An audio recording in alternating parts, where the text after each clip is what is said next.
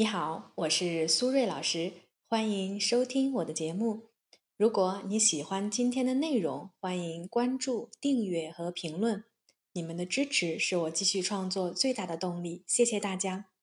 上期节目呢，我们详细的讲述了关于暴力沟通的四种表现形式，包括道德评判、进行比较、强人所难、回避责任。暴力沟通的表现形式呢，虽然各不相同。但是实质都是一样的，也就是都是在沟通当中没有考虑对方的感受，用评判、批评、命令的方式与别人进行交流。我们今天要分享的是，到底什么是非暴力沟通，以及如何实现非暴力沟通的方法。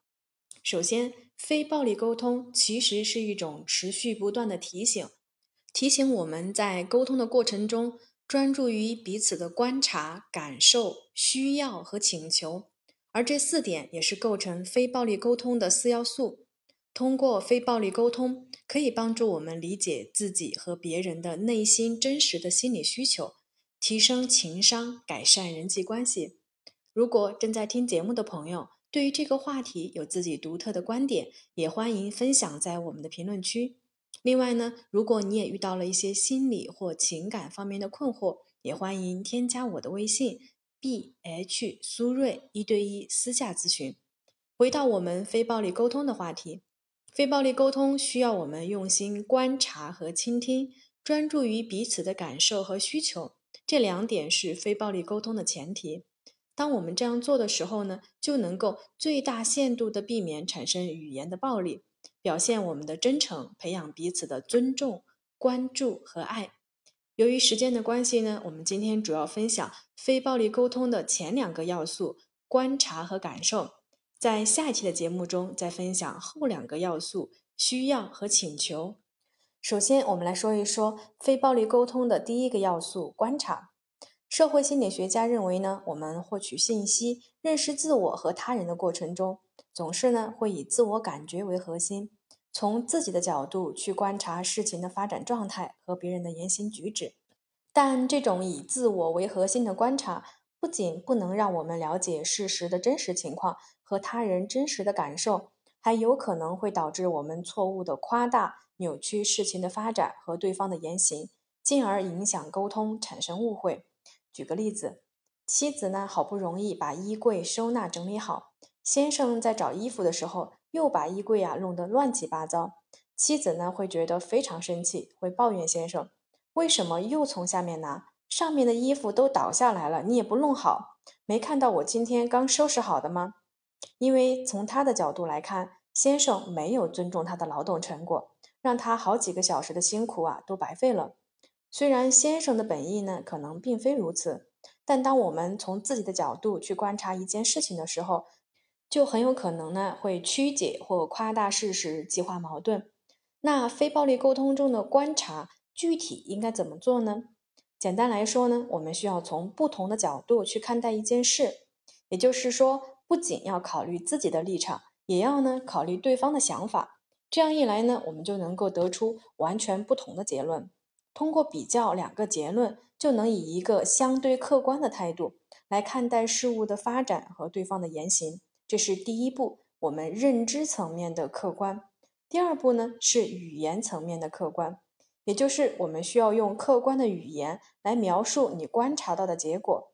因为日常生活中呢，在我们描述一件事情的时候啊，总是呢会不由自主的加入自己的态度，将客观的描述变成了个人的评论。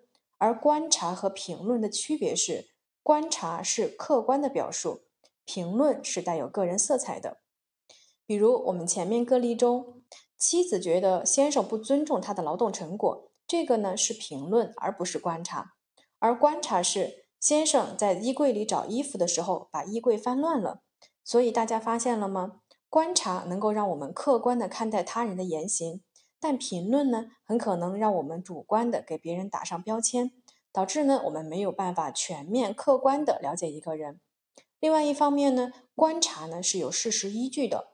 对方在听到以后呢，不会也没有办法否认。比如说，先生的确是把衣柜弄乱了，但是评论呢是具有主观感情色彩的。妻子呢批评先生不尊重他，那么很可能呢，对方在听到这个评论以后，会将注意力放在批评和指责的部分，然后呢，对评论进行反驳，说自己不是故意的，也没有不尊重，但是妻子呢不想听解释，然后两个人呢就会发生冷战或者是争吵。这样的场景啊，在我们的生活和工作中啊比比皆是。所以呢，我想说的是，客观的观察而不是主观的评论，是我们每个人都要学习的一件事情。其次呢，在我们客观全面的观察和客观的描述之后，也就是在了解事情的真相以后，我们呢需要将自己内心的感受用清晰的语言表达出来。这就是非暴力沟通的第二个要素——感受。那说到感受这个词呢，相信我们每个人都不会陌生。在沟通的过程中，很多人羞于表达自己的感受。除了羞于表达感受，还有一部分人，他们试图表达自己的感受。但很多时候呢，说出来的话其实是对于这件事情的想法。比如说，当男女朋友吵架的时候，经常会说：“我觉得你不爱我了。”在这句话里面呢，“你不爱我了”不是感受，而是我们的想法。感受呢，是我们对一件事情的直接的感觉，而想法呢，则是在我们感受的基础上进行的批评、判断和指责。我们还是拿前面男女朋友吵架的例子来说。我觉得你不爱我了，其实是说话的人的主观想法，是对他人的一种猜测或者是判断，而感受呢，则要有事实依据。运用非暴力沟通的原则呢，这句话可以这样说：你刚才的行为让我很伤心。在这句话中，你刚才的行为是描述事实，也就是观察，而我很伤心才是感受。如果我们想要更清晰、明确表达自己的感受，也需要啊收集更多的情绪名词，不能呢只是会说开心或者不开心这样的词语呢，含义相对会比较笼统，不够精准。比如说难过，我们还可以说挫败、气馁、抑郁、失去勇气等等。关于情绪的名词啊，非常的丰富。如果有兴趣想要学习的朋友呢，我给大家准备了一个情绪词汇大全的文档。欢迎加我的微信 b h 苏瑞，我私信给你。